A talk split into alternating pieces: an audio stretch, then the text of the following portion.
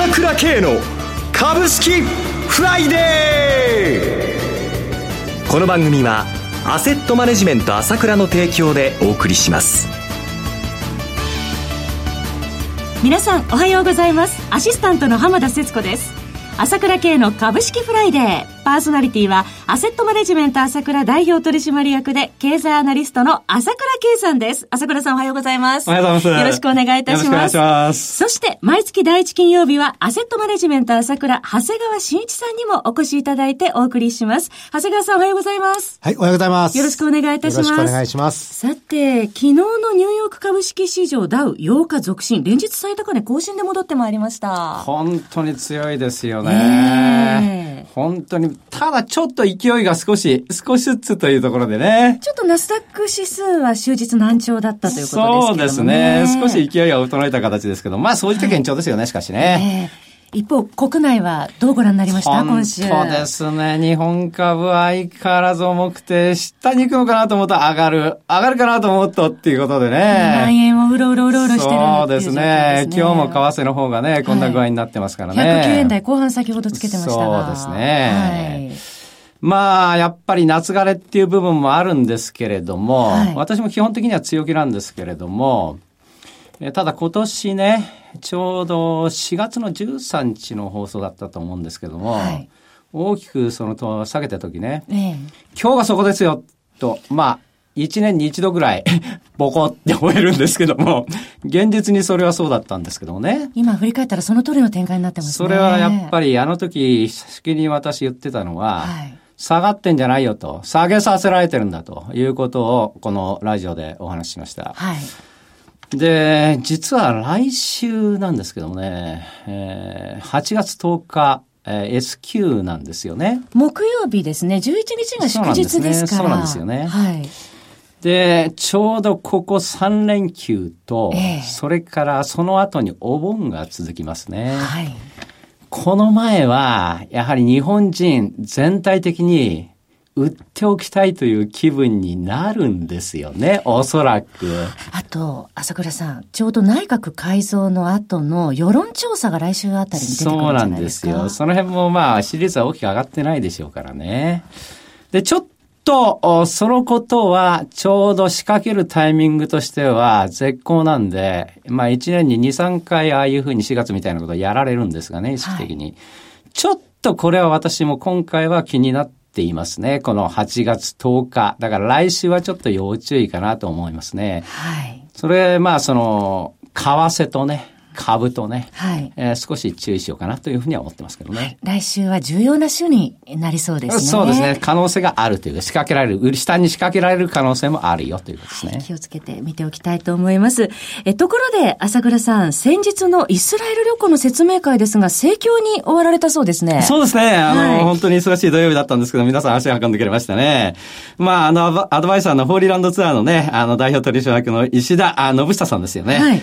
まあ、この人はいつもイスラエル行ってる人ですから、現地の話詳しくしてくれたので、やっぱりイメージが湧いてきましたよね。具体的にイメージも湧いてこられたということなんですが、やはりイスラエルには全てのルーツがあって、あの、一度足を運んでみると、ヨーロッパですとか、アメリカの文化の見方もガラリと変わると伺いますが。そうですよね。はい、石田さんもそれ言ってたんですけどもね。えー、本当ルーツですからね。ええー、やっぱり見ていきたいですよね。そうですね。まあ、誰でもそういう気あると思うんですけども。えー、それからまあ、朝倉系の旅行っていうことですからね、やっぱり最先端、サイバー技術なんかも見たいと思ってますので、そういったこう、リクエストもあったので、少しそういった部分のね、えー、工程を、予定を大きくしようかなということで、今見直してるところですね。イスラエルといえばそのサイバーに関しての技術、今注目されてますもんね。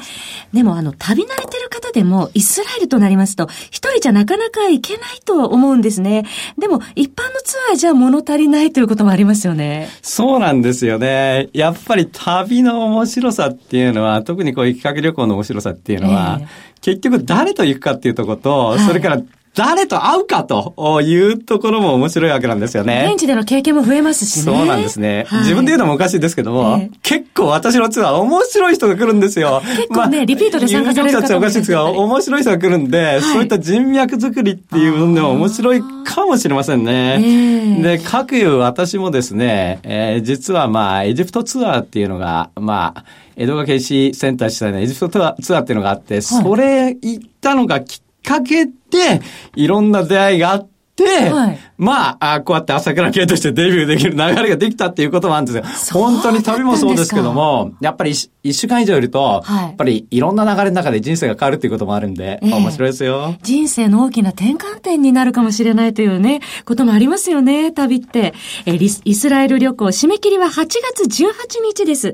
お申し込みは ASK1 のホームページのトップのページのイスラエル旅行のバナーをクリックしてください。お申し込みフォームがそこにありますので、そちらからお申し込みください。または、株式会社 ASK1 のフリーダイヤル0120-222-464 0120-222-464までお気軽にお電話ください。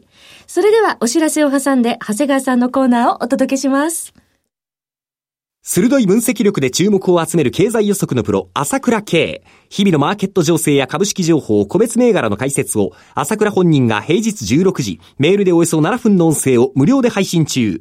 株の判断に迷ったら朝倉慶。詳しくは、アセットマネジメント朝倉のウェブサイトへ。本日の市況解説無料メールマガジンにご登録ください。アセットマネジメント朝倉は、証券取引、金銭有価証券の予託、貸付行為は行っておりません。また、情報提供する金融商品のお取引では、相場変動などにより損失を生じる恐れがあります。取引説明書、契約締結前交付書面などを十分にお読みいただき、ご理解の上お取引ください。金融商品仲介業者登録、関東財務局長金中第605号。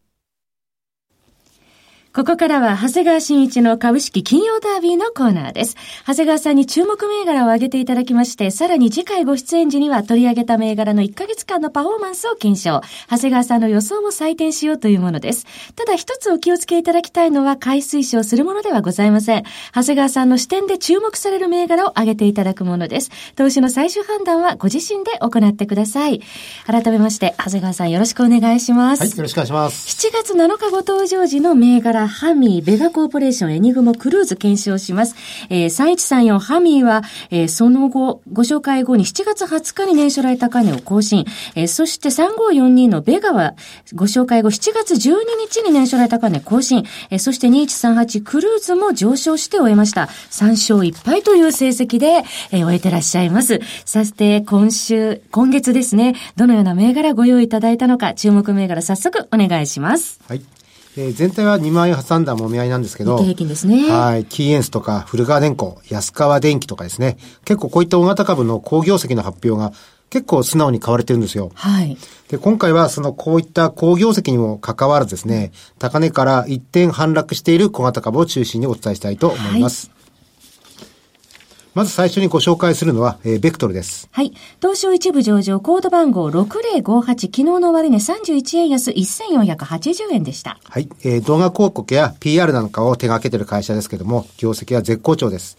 7月14日に発表された第一四半期では、経常利益が72%もの増益でした。はい。でも、そうした高決算だったんですが、株価は6月高値1972円から約25%も調整しています。はい。だいぶ買いやすい値段になってきたのではないでしょうか。はい。続いての銘柄いかがでしょうか？はい。次にご紹介するのは日本ライフラインです。はい。日本ライフライン、東証一部上場、コード番号7575です。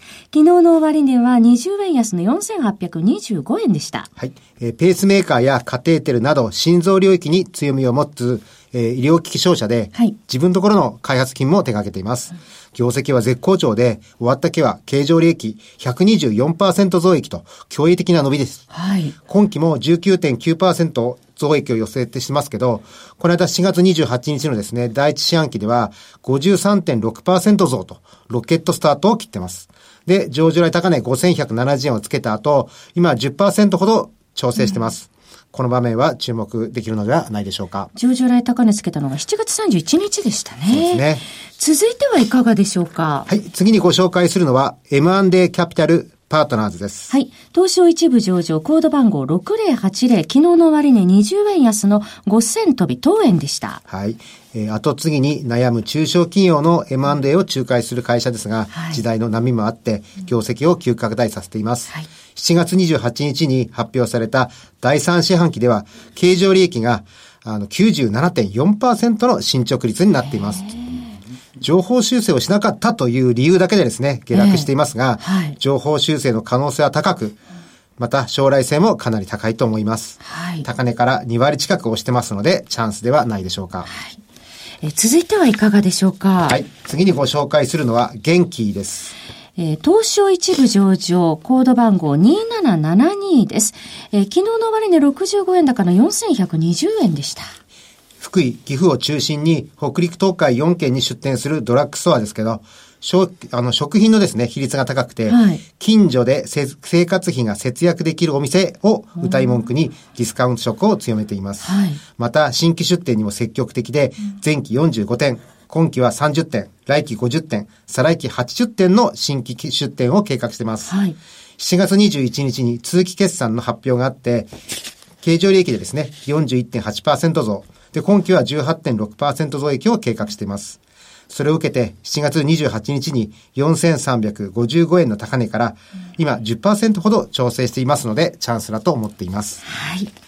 え続いていかがでしょうか？最後にご紹介するのはおなじみ V テクノロジーです。東証一部上場コード番号7717。昨日の終値は300円高の19,540円でした。はい5月31日に上場来高値22,980円をつけた後、大きな調整になっています。はい。しかし、昨年5月より大きく上昇して以降の調整は、だいたい値幅が5000円ぐらいなんですね。えー、で、時期でだいたい2ヶ月ほどの期間を経て、うん、まあ、立ち直るだいたいくらあの繰り返しをしてます。はい。で、先日ですね、えー、本杯とシャープが、まあ、中国での投資はも決まったんですが、はい、アメリカでもですね、当初の1兆1000億って言われたのが、3兆3000億ものですね、超大型投資というふうに報道されてました。3倍ということですね。そうですね。世界最大級の液晶工場の建設で V テクノロジーにも新規の大型受注が期待できるのではないでしょうか。はい。注目の第一四半期決算は8月10日を予定してまして、今までも新規受注や高高業績のですね、発表期に大きく上昇するパターンを繰り返しています。はい。高値から4770円ほど調整し、値頃感は十分です。